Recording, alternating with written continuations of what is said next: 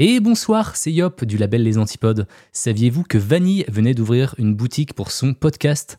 Il y a des t-shirts super stylax que vous pourrez arborer fièrement dans la rue. Il paraît même qu'en achetant deux t-shirts, vous favorisez le retour de l'être aimé. Vous n'avez plus aucune excuse, le lien est dans la description. Et maintenant, je vous laisse avec votre épisode. Bonne écoute. When you make decisions for your company, you look for the no-brainers. And if you have a lot of mailing to do, stamps.com is the ultimate no-brainer. It streamlines your processes to make your business more efficient, which makes you less busy. Mail checks, invoices, legal documents, and everything you need to keep your business running with stamps.com. Seamlessly connect with every major marketplace and shopping cart. Schedule package pickups and see your cheapest and fastest shipping options from different carriers with rates up to 89% off USPS and UPS rates. And with the stamps.com mobile app, you can take care of mailing and shipping wherever you are. Make the same no-brainer decision as over 1 million other businesses with stamps.com. Sign up with code program for a 4-week trial plus free postage and a free digital scale. No long-term commitments or contracts. That's stamps.com. Code program.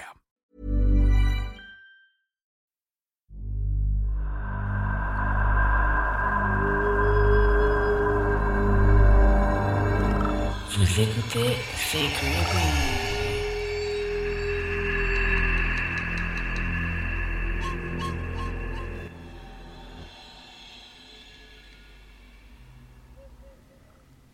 Hello, hello, welcome back pour un nouvel épisode de C'est Creepy, podcast dans lequel je vous parle de tueurs et tueuses en série, paranormal et mystères en tout genre. Aujourd'hui, on va parler d'une affaire, euh, une affaire catégorie crise d'asthme, c'est-à-dire vous n'allez pas être bien, comme d'habitude. Euh, les claustrophobes, euh, bah, vous allez être en sueur vraiment horrible. J'arrête pas d'y penser depuis qu'on m'a rappelé qu'elle existe cette semaine. Euh, voilà. D'ailleurs, merci à Guillaume pour la recommandation. Et en parlant de recommandations, vous m'en envoyez plein sur Twitter, sur Instagram, etc. Euh, je note, hein, je note toutes les affaires que vous m'envoyez et je les rajoute à ma liste. Et euh, voilà, bah, merci pour les recommandations. Et puis, sans plus tarder, on va commencer sur cette affaire des enfers. Gardez votre ventoline à portée de main et c'est parti, let's go. Tout commence en 1977. Colleen Stan a 20 ans et elle fait du stop pour se rendre à un anniversaire. Elle habite à Eugene dans l'Oregon aux États-Unis et elle veut se rendre en Californie du Nord qui est à environ 9 heures de route en voiture. Alors elle a l'habitude de se déplacer en faisant du stop, euh, donc voilà, elle dit qu'elle savait choisir dans quelle voiture monter ou ne pas monter dès qu'elle le sentait pas, ça la gênait pas de refuser euh, une voiture. Et du coup, ce jour-là, elle avait refusé deux voitures justement avant qu'une troisième n'arrive. Dans cette troisième voiture, il y a donc évidemment le conducteur, c'est un homme, et Colline remarque qu'il y a aussi une femme qui tient un bébé dans ses bras. Donc elle se dit, bah c'est super, euh, pas de problème, il y a une femme et tout, donc elle se sent en confiance et elle monte dans le van sans hésiter. Toujours hésiter. Petit détail creepy, euh, c'est encore un van bleu. Dans mon épisode qui s'appelle L'autostop de la mort, c'était aussi un van bleu euh, dans lequel Marie s'était fait kidnapper. Et j'ai regardé les dates, ça s'est passé un an plus tard. Donc voilà, petite info qui sert à rien, mais je vous le dis quand même. Euh, les deux affaires se passent à un an d'intervalle. Toutes les deux, euh, c'est de l'autostop et elles sont kidnappées dans un van bleu. Donc elle monte dans ce van bleu en se disant vraiment, je suis trop chanceuse, euh, une femme, un bébé, je suis tombée sur le covoiturage parfait. Le conducteur s'appelle Cameron Hooker et sa femme Janice. Euh, ils rentrent chez eux, ils habitent à Red Bluff en Californie. Donc voilà, ils ont pris Colline sur la route euh, par gentillesse. Il lui pose des questions basiques sur sa vie, d'où elle vient, pourquoi elle va en Californie. Euh, puis elle leur répond que bah, elle se rend à un anniversaire et que c'est une surprise, que personne ne sait qu'elle va venir. Colline remarque au bout d'un moment que le mec qui conduit, il est en train de la mater dans le rétro. Euh, intérieur ou extérieur, je sais pas, mais bref, il est en train de la fixer et ça la met euh, mal à l'aise. Mais bon, sur le moment, elle dit rien et il s'arrête plus tard dans une station essence pour faire le plein. Colline descend du van et se rend aux toilettes. dans les toilettes, au moment où elle se lave les mains avant de partir, elle dit qu'elle entend une voix qui lui dit qu'il y a un truc chelou qui, va, qui se passe en fait. La situation n'est pas nette et elle devrait s'échapper par la fenêtre et courir sans jamais se retourner. Bon, elle était un peu confuse, elle savait pas pourquoi elle pensait ça. Euh, et puis elle s'est dit, mais faut que j'arrête de me faire des films. Euh, il y a sa femme dans la voiture, il y a son bébé avec eux, enfin il va rien se passer de bizarre. Elle met ses pensées de côté et elle va retourner s'asseoir à l'arrière du van. Ils se remettent en route. Colline remarque qu'il est apparu une boîte en bois à côté d'elle à l'arrière et elle sait pas ce que c'est. C'est pas juste une boîte euh, carrée toute lisse, en fait il y a des petits, enfin il y a, y a, des sortes de choses tout autour euh, pour accrocher des choses, il y a des trous, enfin bref, une boîte un peu bizarre, mais bon ça tarde pas plus dessus. Ils continuent de rouler et quelques kilomètres plus tard, quand ils sont de nouveau dans une zone euh, assez déserte, le couple lui dit soudain qu'ils veulent s'arrêter pour aller visiter vite fait des grottes. Ok. Forcément, bah, sur le moment, elle leur dit Ok, d'accord, euh, ok. Et la femme Janice, elle dit Oh, c'est ici, non? Le mec dit Ouais, ouais, c'est là, c'est là. Je vais m'arrêter. Et Colline, elle regarde et se dit euh, bah, Je vois pas de panneau, enfin, il n'y a rien dans le coin là. Et Cameron arrête le van. Ils descendent. Colline, elle reste à l'arrière euh, du van et elle les regarde. Elle regarde la femme qui euh, explore un peu les environs, euh, se met à jouer avec le bébé, etc. Et puis Colline, elle va regarder ce que fait un peu Cameron de son côté, sauf que elle le voit plus. Elle se demande, bah, il est passé où? Et d'un coup, il saute à l'arrière et il brandit un couteau. Il lui met sous la gorge et il lui attache les mains derrière le dos avec des menottes. Ensuite, il lui bande les yeux et il lui attache les chevilles ensemble avec une corde. Une fois qu'il a fini, il lui dit Est-ce que tu vas faire tout ce que je t'ai dit? Alors bien sûr, elle répond que oui. Et là, Cameron, il va prendre la boîte, la fameuse boîte euh, qui était à l'arrière tout le trajet, euh, et il va lui rentrer la tête dedans. Et il referme la boîte parce qu'elle se ferme. Comme je vous avais dit, il y avait plein de, petites contraptions dessus. Enfin, je sais pas comment on dit. euh, je sais pas comment on dit. Il y avait plein de petits mécanismes en fait, voilà, dessus, et elle se fermait carrément. Donc la boîte, c'est pas une simple boîte carrée en bois, il l'a carrément insonorisée. Le truc, il est mieux isolé que mon appartement, on n'entend rien si elle crie. Vraiment, je vous mets une photo de la boîte sur mon site, vous aurez un aperçu de l'intérieur qui est tout euh, rembourré de je ne sais quoi. Et euh, bah, elle peut crier autant qu'elle veut, on n'entendra rien du tout. Puis de toute façon, elle avait un baillon aussi euh, en plus. Donc euh, voilà. Janice remonte dans la voiture avec le bébé et elle ne dit rien du tout. C'est là que Colline se rend compte que Janice, en fait, bah, elle est complice et elle savait depuis le début qu'il avait l'intention de la kidnapper. Donc elle est là sur la banquette arrière, elle voit rien, elle a un truc sur la bouche qui l'empêche de crier, elle a les mains attachées, les pieds attachés, elle ne peut pas bouger. Et en plus, euh, bah, elle a la tête euh, dans ce truc en bois. La voiture redémarre et ils finissent par arriver euh, près du domicile des hookers. En fait, Cameron, il a fait un peu des tours dans les environs en attendant qu'il fasse assez nuit pour qu'il puisse bah, décharger la voiture sans que personne ne remarque grand-chose. Cameron l'emmène dans le sous-sol de la maison où il la déshabille et il la fait monter sur une glacière pour pouvoir attacher ses mains liées à un crochet au plafond. Il retire la glacière et elle se retrouve pendue au plafond par les mains, euh, toute nue. Alors déjà, la maison, euh, très solide. hein, pour une maison américaine, je ne sais pas comment ça résiste à son poids, mais ça tient. Moi, j'arrive pas à suspendre mes plantes au plafond sans me les prendre dans la gueule au bout de deux heures. Donc sur ce coup-là, il est fort. Il a bien préparé son coup. Un compliment, hein, bien sûr. Ne croyez pas que je suis admirative. hein, euh, je remarque juste la solidité du truc par rapport à mon expérience personnelle euh, des crochets au plafond. Lui, aucun problème, ça tient très bien. Donc on note hein, aussi pour le coup que c'était pas un coup de folie euh, à kidnapper quelqu'un sur le bord de la route. hein. Il avait bien prémédité de kidnapper Colline. Le crochet, il était prêt dans le sous-sol. Et bah, même la boîte hein, aussi qu'il a construit lui-même, bien sûr. Colline se met à crier, comme on le ferait tous, et il lui dit de la fermer. Là, il sort un fouet et il lui dit que si elle continue, il va lui couper les cordes vocales qu'il l'a déjà fait et qu'il n'hésitera pas de le faire à nouveau. Donc là, Colline, euh, elle se tait. Et il va la torturer toute la nuit, comme ça, attachée au plafond par les poignets, euh, avec tout ce temps les yeux bandés. Quelle horreur Non mais imaginez-vous à sa place. Déjà, ça doit faire bien mal d'être pendu par les poignets. Euh, en plus, c'était des, espèces de, menottes euh, en cuir. Et euh, elle ne voit rien. Le gars, tu l'entends, il est à côté de toi, il tourne et tout. Tu sais pas ce qu'il va faire. Il peut sortir des couteaux, des fers à repasser, enfin tout et n'importe quoi. Et d'ailleurs, c'est pas trop précisé quelle torture il lui a fait toute la nuit attaché au plafond. Mais bon, est-ce que j'ai envie de savoir?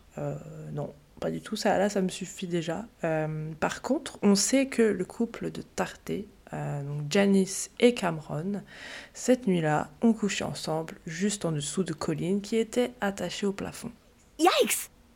Donc vous voyez un peu le délire, le niveau dans lequel on est là sur cette affaire. Euh, Quand ils ont fini, il la détache et il va l'emmener dans un coin de la pièce où se trouve une boîte euh, de taille humaine, enfin de taille euh, cercueil, dans laquelle il la fait allonger.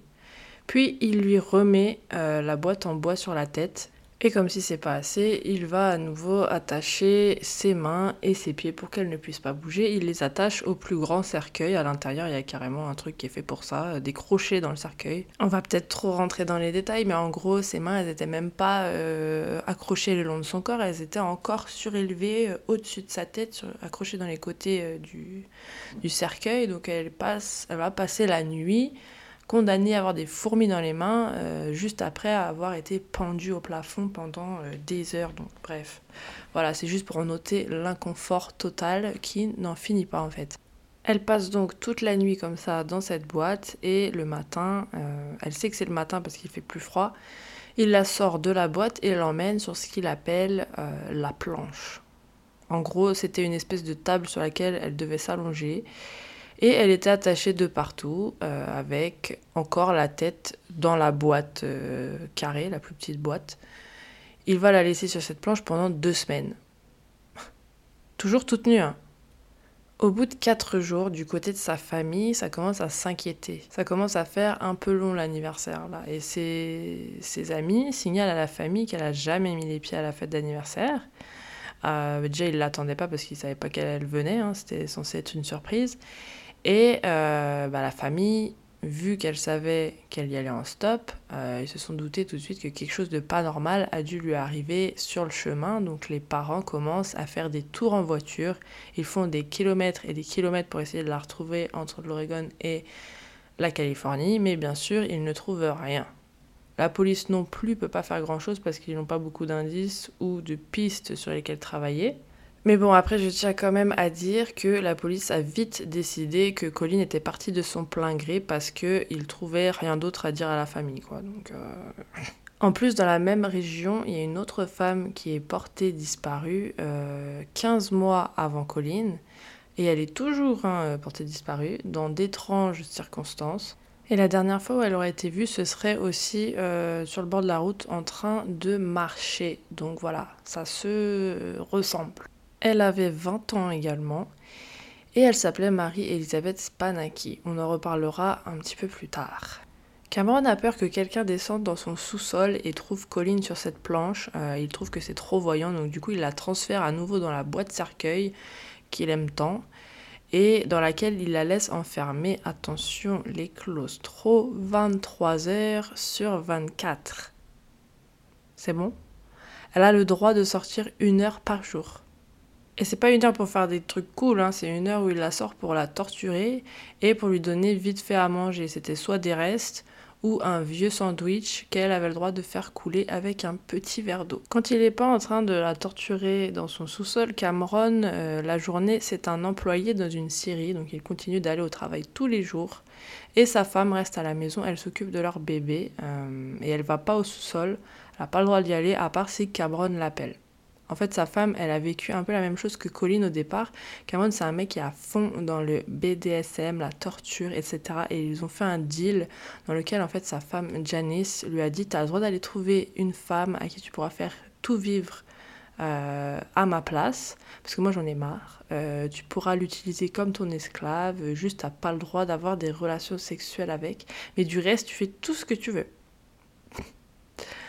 Euh, voilà, donc à chaque fois qu'il rentre du travail, Monsieur Cameron va au sous-sol pour torturer Colin. Pour immortaliser le moment même, il va prendre des photos. Euh, on peut voir les photos de Colin qui est allongé et attaché euh, les mains au-dessus de la tête et par les pieds sur la planche. Et il s'amusait de temps en temps à faire passer des câbles électriques sur son corps et il lui donnait des chocs électriques. Donc voilà, ça le faisait rire, j'imagine. Et Colin se rend compte que plus elle crie et plus il kiffe en fait. Voilà.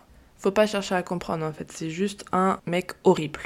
Et je veux pas dire, mais quand on voit sa photo, euh, on n'est pas étonné en fait. Je sais pas comment expliquer, mais vous vous dites euh, vieux taré pervers, vous pensez, vous voyez ça en fait dans votre tête. Je pense que, enfin, je sais pas. Hein, moi personnellement, euh, c'est, je l'ai vu, j'ai dit d'accord, ok, ok, ben ça m'étonne pas. Ça va durer 8 mois où elle est dans la boîte et qu'il la sort une heure par jour pour la torturer.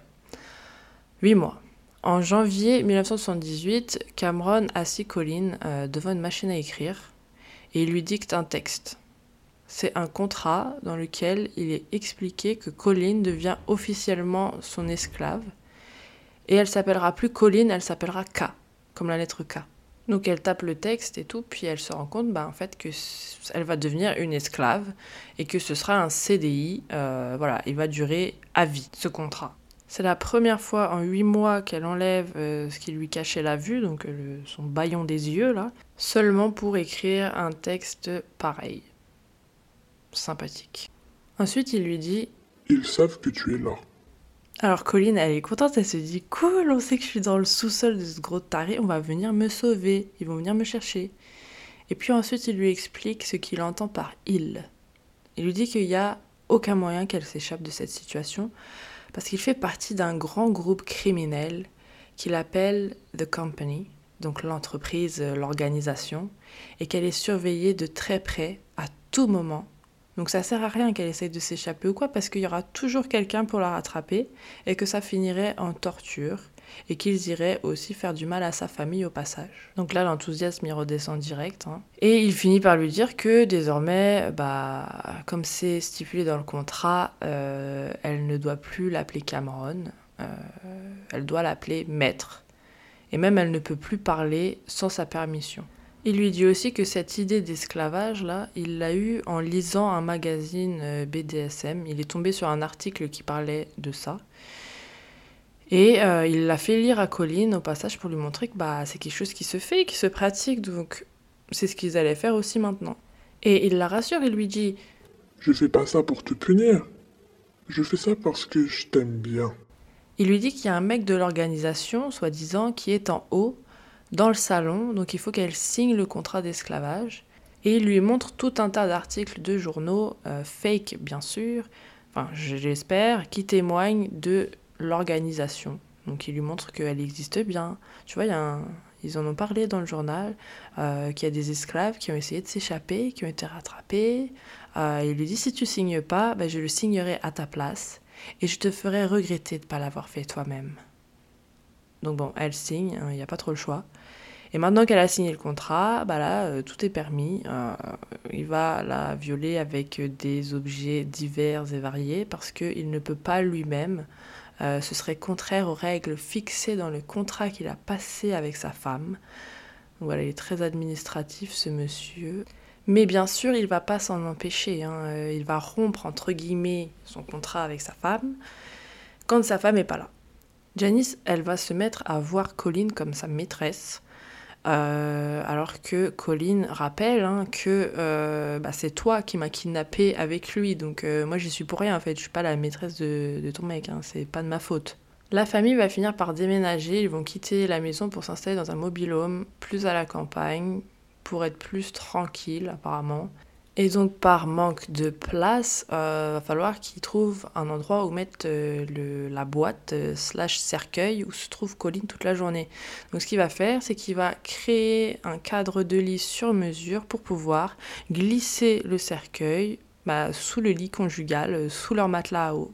Dans ce nouveau cercueil qu'il construit pour Colline, il va faire un trou dans lequel il va glisser, enfin coincer un sèche-cheveux qu'il va laisser toute la journée sur froid. Encore heureux. Et ça va servir d'aération en fait euh, au cercueil. Il va lui donner aussi un pot dans lequel elle pourra faire ses besoins euh, directement dans le cercueil.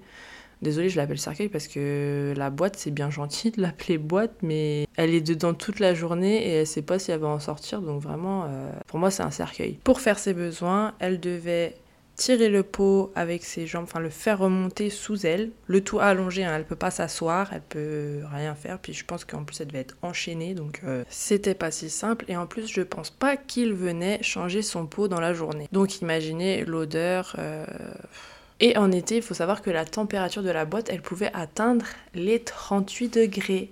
Je sais même plus ce qui est le pire là, parce qu'après il y a même une euh, souris qui va s'introduire dans la boîte. Donc voilà. Je sais pas pour vous ce que. Je sais pas ce que vous en pensez, mais c'est. C'est juste pas possible comme situation. Déjà, quand on entend ce qui se dit sur les prisons et les prisonniers qui sont mis à l'isolement pendant plusieurs mois, juste les ravages que ça fait, et déjà c'est assez réglementé, je crois. En tout cas, de ce que j'ai lu sur Wikipédia, c'est trois mois maximum en France. Trois mois maximum renouvelables. Donc si on juge que tu restes en isolement, bah il n'y a pas de durée maximale. En vrai, c'est trois mois sur trois mois sur trois mois s'il le faut. Et euh, voilà, je sais pas, c'est une torture psychologique. Donc Colline, elle, elle reste 4 ans comme ça, dans cette routine euh, cercueil, torture, dodo, c'est juste euh, inconcevable. Et je pense qu'elle a dû se mettre en mode off dans sa tête parce que je vois pas comment on peut... euh, À chaque fois que j'essaie de me l'imaginer, je pète un câble, tout simplement. Quand elle a été enlevée au tout début, elle disait qu'elle était tellement en panique qu'elle était en train d'hyperventiler, qu'elle n'arrêtait pas de penser que chaque souffle serait son dernier souffle parce que elle n'arrivait plus à respirer, donc elle pensait qu'elle allait mourir. Le premier jour, donc passer 4 ans comme ça, une heure même, semaine après semaine, mois après mois, année après année, et je peux pas, comment vous dire, euh, c'est impossible. Moi, je serais morte, hein, ça c'est sûr. hein, Et je pense que la plupart d'entre nous, on serait morts aussi. Donc vraiment, juste incroyable sa capacité à tenir. Bon, après, elle dit hein, qu'elle essayait d'oublier qu'elle était dans la boîte, elle se repassait euh, tous ses souvenirs dans sa tête, et puis aussi la- sa religion l'a aidée également. Elle a rêvé beaucoup de sa famille, qu'ils étaient ensemble, qu'ils faisaient des pique-niques, etc. Donc elle s'évade euh, forcément, hein, euh, sinon euh, elle serait devenue dingue. Après, elle le dit que par moments c'était tellement dur. Il y a des semaines où il la nourrissait tellement pas qu'elle avait la peau sur les os et elle a pensé à se suicider. Mais elle dit que, je cite, Dieu lui a dit qu'elle serait libre un jour. Donc elle s'est rattachée à ça et elle a tenu bon. Au bout de ces quatre ans, ça s'est pas arrêté. hein. C'est juste qu'il s'est tissé des liens. Je sais pas comment dire ça. Euh, mais euh, relation bonne ou mauvaise, euh, c'est comme ça qu'elle l'explique. Il y a forcément un attachement qui se crée. C'est pas moi qui le dis, hein, c'est elle. Elle dit que Cameron a commencé à plus lui faire confiance, à bien l'aimer. Enfin, voilà, je sais pas, il considérait que c'était sa deuxième femme maintenant. Et il commence à la laisser sortir de la boîte. Elle peut désormais euh, passer du temps avec eux, faire du babysitting euh, pour leurs gosses, euh, elle peut faire la vaisselle, passer l'aspirateur, enfin en gros elle peut venir faire la boniche quoi, Euh, mais elle peut sortir, donc bon on va dire que c'est une évolution. Des fois aussi elle peut sortir se promener avec les enfants, qu'elle aimait beaucoup d'ailleurs, Euh, oui parce qu'ils ont eu un autre enfant, ils avaient deux filles au total, et Colline elle était présente euh, sous le lit d'ailleurs, depuis la conception jusque l'accouchement en direct live depuis sa boîte. euh, et il la présente même aux voisins comme étant une babysitter qui habite chez eux. Le culot. Ils ont même envoyé Colline travailler pour leur rapporter de l'argent. Elle a travaillé dans un motel en tant que femme de chambre. Je déteste ce nom de taf d'ailleurs, femme de chambre. Enfin bref. Colline sort, Colline va au travail, elle croise des gens, et pourtant elle rentre chez les hookers tous les soirs vu qu'elle se comporte bien avec eux, etc., enfin qu'elle fait tout ce qu'il lui dit, elle lui demande un jour si elle peut rentrer en contact avec sa famille et euh, Cameron, euh, qui lui fait bah, de plus en plus confiance, va lui répondre que bah, il va demander à l'organisation si c'est possible. Et puis quelques jours plus tard, il lui annonce que oui, ils ont accepté. Donc elle va avoir le droit de passer un coup de fil chez elle. Il l'emmène à une cabine téléphonique pour rester anonyme, hein, il va pas passer le coup de fil depuis chez lui, et elle appelle sa famille. Bien sûr, il la met en garde, hein, euh, elle n'a pas le droit de dire où elle est, ce qu'elle fait, ce qui lui arrive. euh, il lui rappelle que l'organisation est là, qu'elle écoute le coup de fil et que si elle dérape, bah, ils vont la tuer. Et aussi, pendant tout l'appel, il va garder son doigt sur le, vous savez, la partie euh, où on peut appuyer pour raccrocher. Il la prévient que si jamais il y a un truc qu'elle dit qu'il aime pas, il raccroche. Donc elle est prévenue. Colline appelle et c'est sa petite sœur Bonnie qui répond. Elle demande c'est qui? Et Colline lui répond c'est moi, c'est ta sœur Colline. Et ils sont bien évidemment choqués de l'entendre parce que tout ce temps ils l'ont vraiment cru morte. Ils ont envoyé à, à la police ses empreintes dentaires, son dossier médical, euh, au cas où ils retrouvent son corps. Euh, à la base, c'est pas eux qui voulaient l'envoyer, hein, c'est la police qui leur a dit bah, donnez-nous euh, son dossier médical parce que là, je pense qu'elle reviendra jamais, elle est sûrement morte. Donc euh, voilà, il- c'est pour vous dire que la police, euh, ils avaient perdu tout espoir et ils ont fait perdre tout espoir aussi à la famille. Sa petite sœur Bonnie lui pose bien sûr plein de questions, mais elle évite de répondre parce que l'appel est soi-disant écouté et je pense aussi que le gros taré doit être là à la fixer sur le côté. Elle dit pas grand chose au final, elle dit juste qu'elle va bien, qu'elle les aime, qu'il lui manque, etc. Puis elle dit je peux pas rester longtemps, je dois raccrocher et du coup ça s'arrête là. Le père de Colline, quand il a appris qu'elle avait appelé à la maison, il était tellement content qu'il a quitté le travail plus tôt et il a attendu qu'elle rappelle un peu plus tard le même jour, mais bien sûr, ben, elle a jamais rappelé. Le temps passe et puis un jour, Cameron décide de demander à l'organisation si Colin peut aller voir sa famille. Vraiment, le gars, je crois que ça lui a beaucoup plu de voir qu'il avait totalement le contrôle euh, sur Colin au téléphone et qu'elle a rien dit du tout.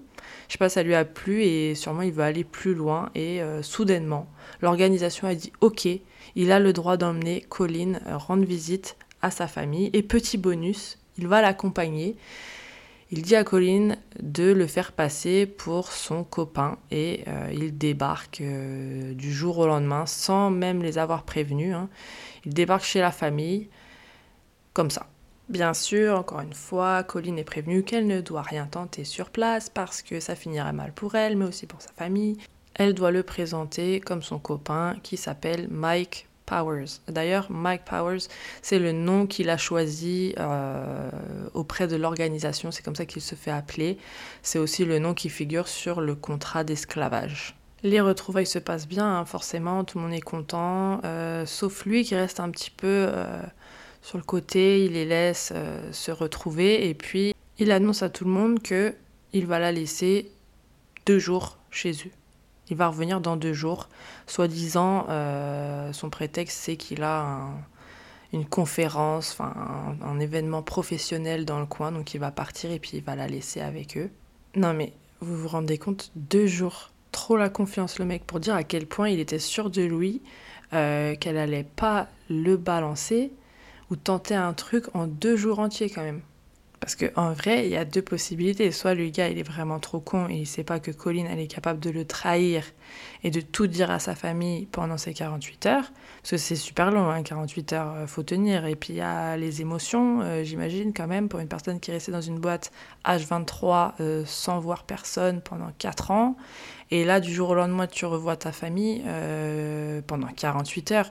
Tu as le temps de craquer et de tout dire même si t'es menacé de pas le faire. Enfin, le gars, il est, il est pas là, il est loin, donc. euh, Enfin, vous voyez ce que je veux dire Ou deuxième possibilité, elle est vraiment convaincue qu'elle est surveillée par l'organisation et elle va le protéger et ne rien dire pendant 48 heures. Les deux sont possibles à ce stade.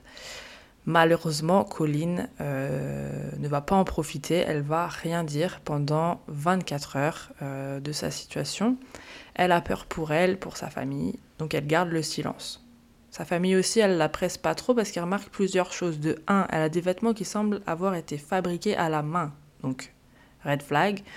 Et red flag numéro 2, euh, elle est très amaigrie comparée à la colline qu'ils connaissent. Euh, et à cause de ça, ils pensent qu'elle a dû rejoindre une secte et ils veulent pas trop lui poser de questions, de peur de la braquer et qu'elle revienne jamais les voir. Il remarque aussi que Colline a l'air très stressée, elle répète toujours la même chose comme si bah, elle répétait un script euh, sans fin et euh, voilà, elle est restée nerveuse pendant tout son séjour chez eux et ils l'ont remarqué. Et là, surprise, Cameron revient la chercher le lendemain matin. Apparemment, il a changé d'avis, euh, elle passera pas les deux jours chez eux. Et la famille est étonnée, mais bon, encore une fois, la famille, elle ne dit rien, elle n'a pas envie de les froisser. En plus, Cameron leur sort une excuse de on est en plein déménagement, donc voilà, on n'a pas trop le temps, etc. Enfin voilà, il y a toujours une raison pour tout, lui. Et euh, la belle-mère de Colline, elle prenait plein de photos à ce moment-là et elle dit bah tiens mettez-vous côte à côte, je vais vous prendre en photo. Euh, donc voilà, Colline et Cameron, ils tapent la pause et vous pouvez voir la photo en question sur mon site. Euh, Colline et Cameron, ils sourient à pleines dents, vraiment ça fait froid dans le dos. Cette photo, elle est dégueulasse. De retour chez eux, enfin chez Cameron, c'est pas joyeux. Hein, direct, il la viole parce que sa femme n'est pas là et que bah voilà, il en avait envie. Et il la remet direct dans sa boîte. En fait, il se serait dit euh, merde, euh, peut-être que je l'ai trop lâché d'un coup. Euh, donc je vais peut-être la remettre dans sa boîte histoire qu'elle prenne pas trop la confiance. Donc ça continue, elle passe ses journées et ses nuits entières dans le noir, dans son cercueil, encore une fois, 23 heures sur 24. Et les amis, ça va continuer pendant 3 ans. ah, j'en peux plus, j'en peux plus. Nouveau petit détail creepy, au moment où Colleen est retournée dans la boîte après la visite chez sa famille, quand elle était en train de ramper à quatre pattes euh, par terre pour rentrer dans la boîte, elle voit pour la première fois que entre la boîte et le lit de Cameron, il y a une photo, la photo d'une jeune femme. Et elle pouvait voir cette photo à chaque fois qu'elle rentrait ou sortait de la boîte. Et bien sûr, Cameron l'avait placée là exprès. Hein. Faut pas croire que la photo est tombée là euh, comme par hasard sous le lit pour lui faire comprendre que il y avait une femme avant elle qui a vécu la même chose et cette femme n'est plus là aujourd'hui, comme elle peut le constater. Donc, il n'en reste plus qu'une photo. Fais gaffe, tu pourrais finir pareil. Du côté de la femme de Cameron, Janice, elle n'a pas l'air de l'aider plus que ça euh, pendant toutes ces années, donc clairement elle est complice. Mais il faut savoir que Janice et Cameron se sont rencontrés alors que lui avait 19 ans et elle, elle en avait 15. Ils ont commencé à se fréquenter. Et puis ensuite, Cameron l'a emmené faire des petits voyages BDSM à la montagne euh, où il l'attachait avec des chaînes et la fouettait. Donc euh, voilà un peu l'ambiance du couple. Au début de leur relation, même Cameron l'insultait, il l'appelait euh, prostituée. Euh, en anglais. Ok. Mais qu'avant dans notre famille, c'est hooker, ok? Ça veut dire la même chose en fait. Donc euh, c'est l'hôpital qui se fout de la carte vitale là. Très possiblement, Janice était sa première victime et ce depuis ses 15 ans. Donc on peut très bien concevoir que c'est pas tellement une psychopathe absolue comme lui, mais quelqu'un qui a été impliqué malgré elle dans tout ça. Et bon voilà le kidnapping de Colline, euh, ça l'a un peu aussi aidé à se libérer des tortures qu'il lui faisait vivre avant, parce que maintenant, bah voilà, il s'en prend à Colline et plus à elle, donc euh, voilà, bref, c'est un, peu une situation bizarre. On peut pas vraiment la blâmer, mais bon, en même temps, euh, 7 ans, c'est un peu long. Mais bon, on peut pas, on peut pas trop dire que c'est sa faute ou quoi. Enfin, je tenais juste à dire un peu le contexte de comment ils se sont rencontrés, parce que ça explique un petit peu euh, qu'elle était manipulée depuis le début et que bah, c'était la deuxième victime de... Enfin, la deuxième. Au final, c'était la troisième victime, et encore, je sais même pas si quand il était ado ou quoi, il, a, il avait fait d'autres choses. Mais c'est pour essayer de euh, dédouaner un petit peu Janice de la situation quand même. Parce que je pense que c'est pas très juste pour elle. Donc Janice, vers la fin, euh, elle va s'intéresser à la religion chrétienne et sachant que Colleen était chrétienne elle-même, elle va, pendant que Cameron est au travail, faire sortir Colleen quelque temps pour qu'elle lise la Bible toutes les deux et même aller à l'église avec elle. Donc voilà, il y a un petit euh, changement qui se fait sentir chez Janice. Elle se remet un peu en question, on va dire, et elle se rend compte que Colleen est une victime aussi, que c'est pas, euh, elle n'a pas volé son mari ou je ne sais quoi euh, qu'elle pensait au début. Donc voilà, on va pas juger. Ça fait sept ans quand même, c'est ultra long pour se rendre compte de ça, mais voilà, mieux vaut tard que jamais, j'imagine. Et elle demande à Cameron de se calmer un petit peu avec les tortures sur Colline et c'est pour ça qu'il les a laissés se rendre à l'église euh, tranquille. Entre gros guillemets, Janice et Colin euh, ont commencé à devenir amis. En vrai, il n'y avait pas vraiment de conversation, mais elles lisaient ensemble pendant euh, plusieurs heures par jour euh, la Bible. Et Janice va finir par avouer à Colin que Cameron ne fait pas partie de l'organisation comme il l'appelle. Elle dit pas que l'organisation n'existe pas, hein. attention, elle dit que Cameron n'en fait pas partie. Donc pour elle, euh, je pense que même elle est convaincue qu'elle existe en fait. Après, allez savoir, ça se trouve que quand ils étaient plus jeunes, euh, ils ont peut-être intégré des groupes un peu euh, suspects, je ne sais pas. On peut peut-être supposer ça, peut-être que peut-être qu'il existe quelque chose, qu'elle en a eu la preuve, mais qu'elle sait qu'en tout cas que Cameron n'en fait pas partie, peut-être qu'il n'en fait plus partie même.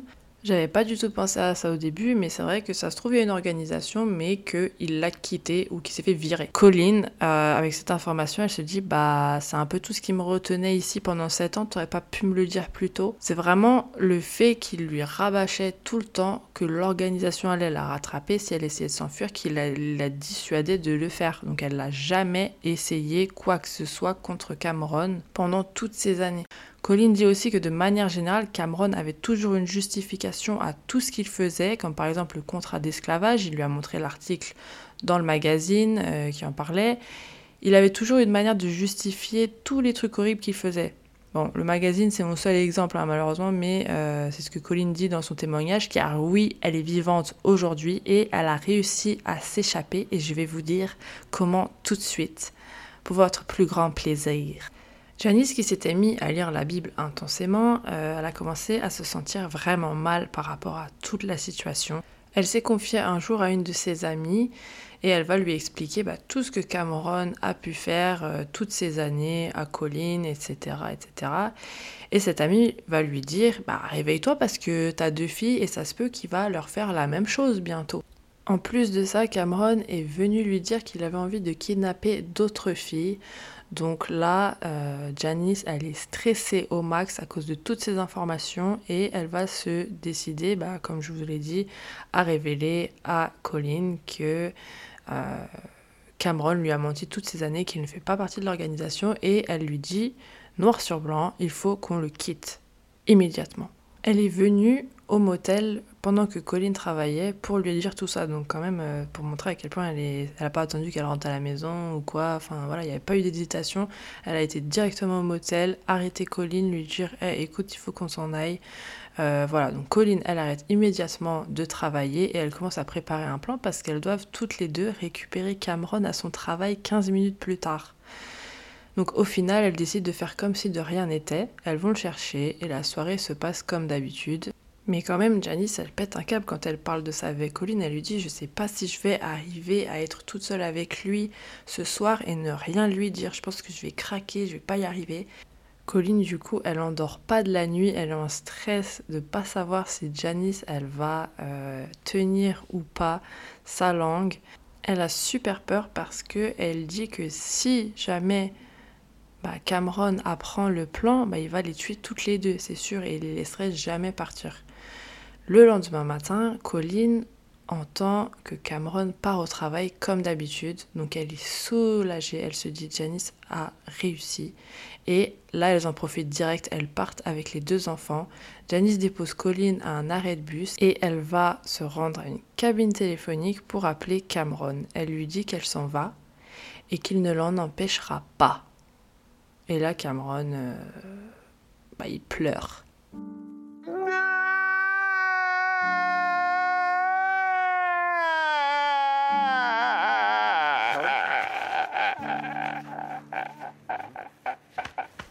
Colline, la bosse qu'elle est, elle s'en fout, elle raccroche et elle monte dans le bus pour rentrer chez elle.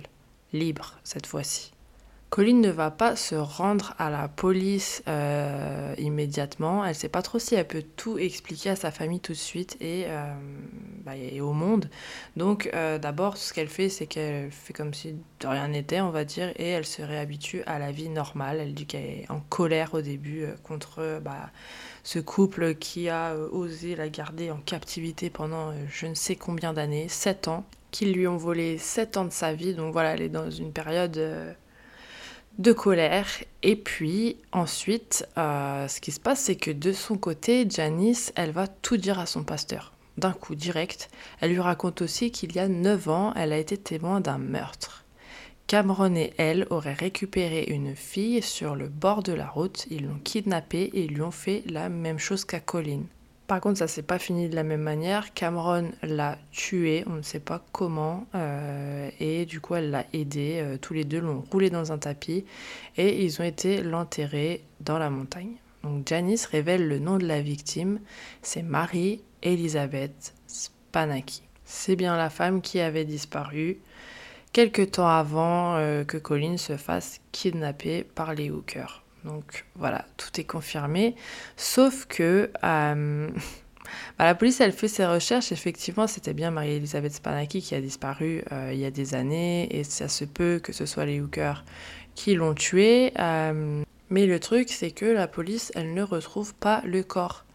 Janice, elle a eu l'immunité, on va dire. Enfin, ils ont fait un deal avec elle pour qu'elle ne soit pas euh, condamnée à quoi que ce soit euh, si elle coopérait avec eux et qu'elle leur disait euh, bah, toute la vérité, où se trouve le corps, etc. Mais ils n'ont jamais retrouvé le corps. Vous connaissez la rengaine, pas de corps égale pas de meurtre, égale Cameron et Janice ne sont pas jugés pour le meurtre de Marie-Elisabeth. Ce qui est bien dommage, mais bon, au moins trois mois après la fuite de Janice et Colin, Cameron est arrêté et il va être jugé du coup seulement pour le kidnapping de Colin. Voilà, c'est malheureux, mais bon, c'est comme ça, il n'y a pas de corps, donc euh, la police ne peut rien faire. La police se rend au domicile des hookers pour saisir les preuves, hein, il y en a partout.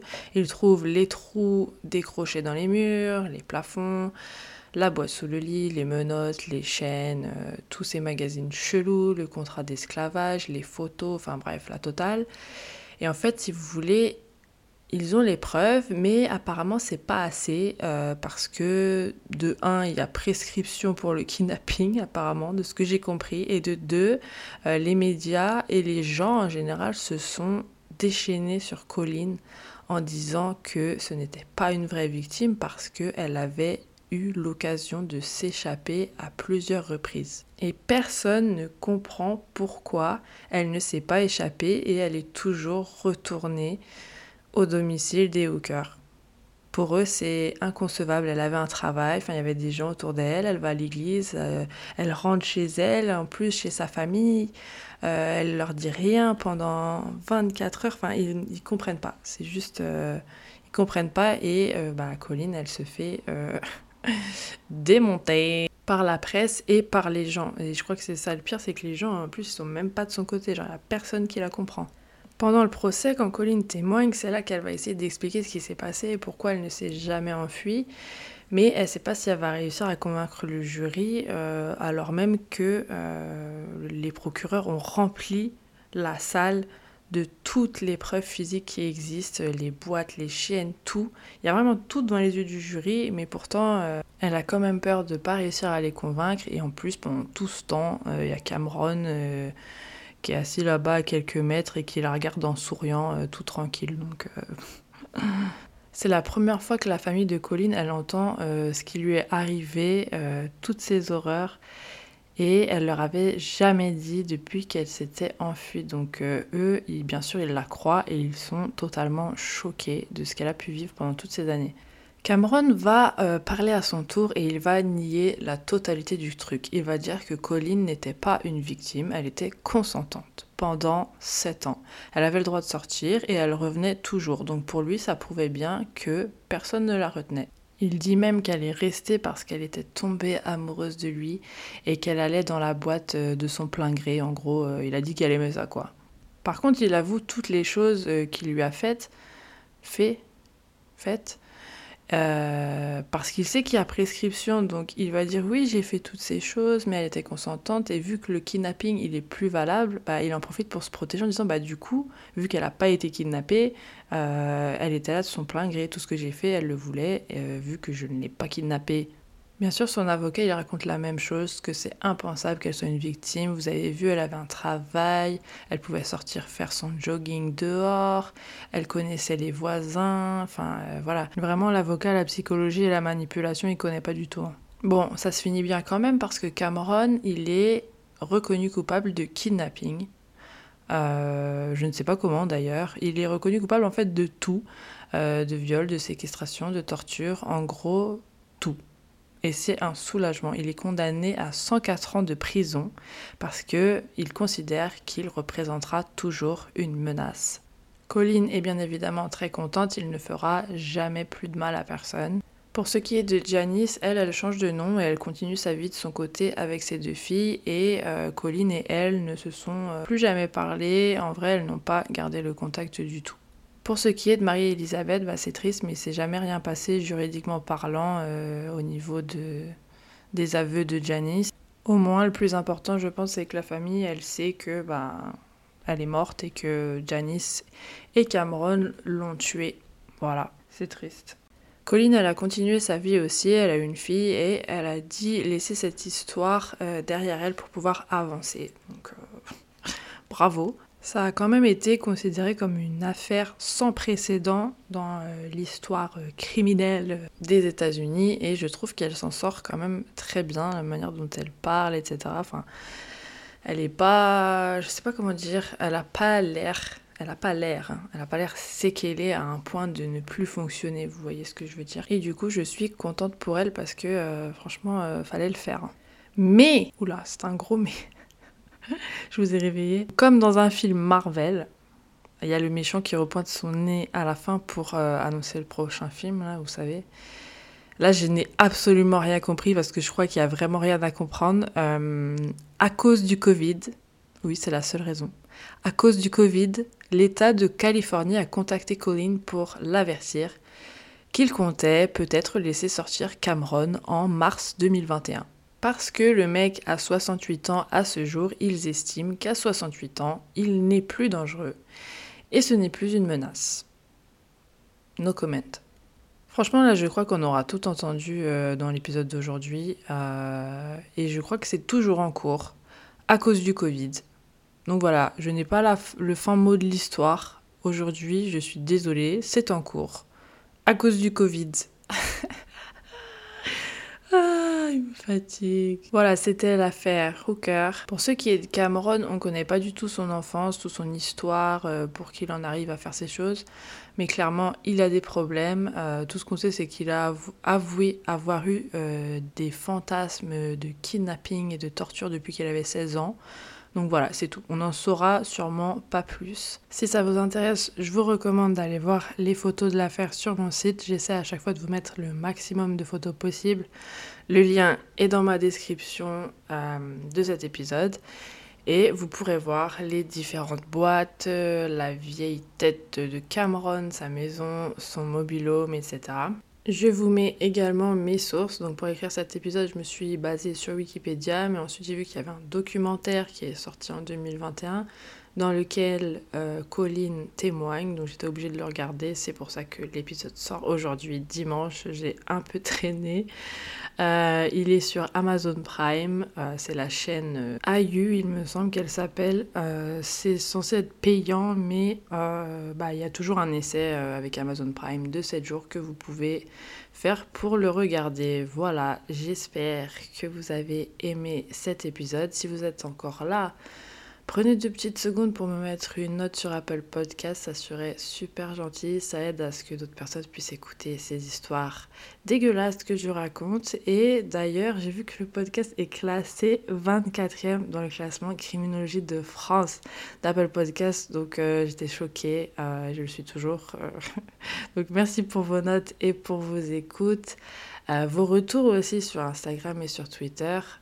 Au passage, tous les deux, c'est at c'est Creepy Pod et euh, bah, je vous attends pour discuter de cette affaire dans les commentaires sur mon site aussi. N'hésitez pas, hein, lâchez-vous, c'est fait pour ça. Sur ce, je vous dis à bientôt pour une nouvelle histoire bien Creepy.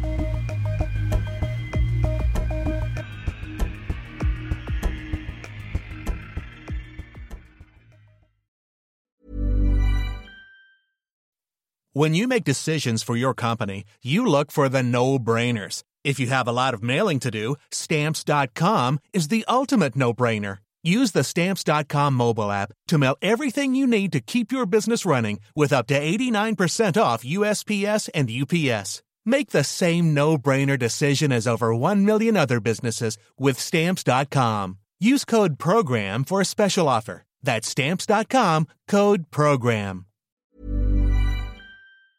T'es encore là Envie d'écouter plus d'épisodes de C'est Creepy?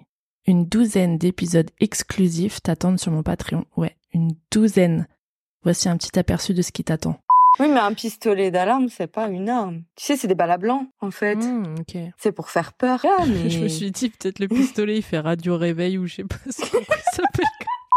Candy a dû s'emparer de la hache et pour ce faire, elle a dû distraire Betty en lui mordant la main.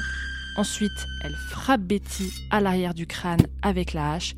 Sauf qu'à l'époque, ils sont pas très très microbes et bactéries. Du coup, Charles décide d'écourter son séjour à Paris et rentre au Glandier le 3 janvier au bout de sa vie, ou plutôt au bout du rouleau de PQ. Et c'est Marie. Vu qu'il y avait des doutes de meurtre, prouvez à tout le monde que ce n'est pas un meurtre, prouvez que c'est un suicide. Refaites les tests, montrez que bah voilà, avec la corde, nanana, lancez le truc par par dessus bord. Non, ils ont rien fait. C'est aberrant. Quelle indignité. Sache que tu peux aussi dès aujourd'hui rejoindre mon Patreon gratuitement pour tester et écouter un épisode exclusif. Tu auras tout de suite accès à l'épisode sur la macabre histoire d'Edgin, mais aussi à la version vidéo de mes épisodes publics que je commence à filmer pour que vous ayez accès aux coulisses. Pour rejoindre, rien de plus simple. Tu trouveras le lien Patreon dans la description de cet épisode. À tout de suite pour plus d'histoires bien Creepy.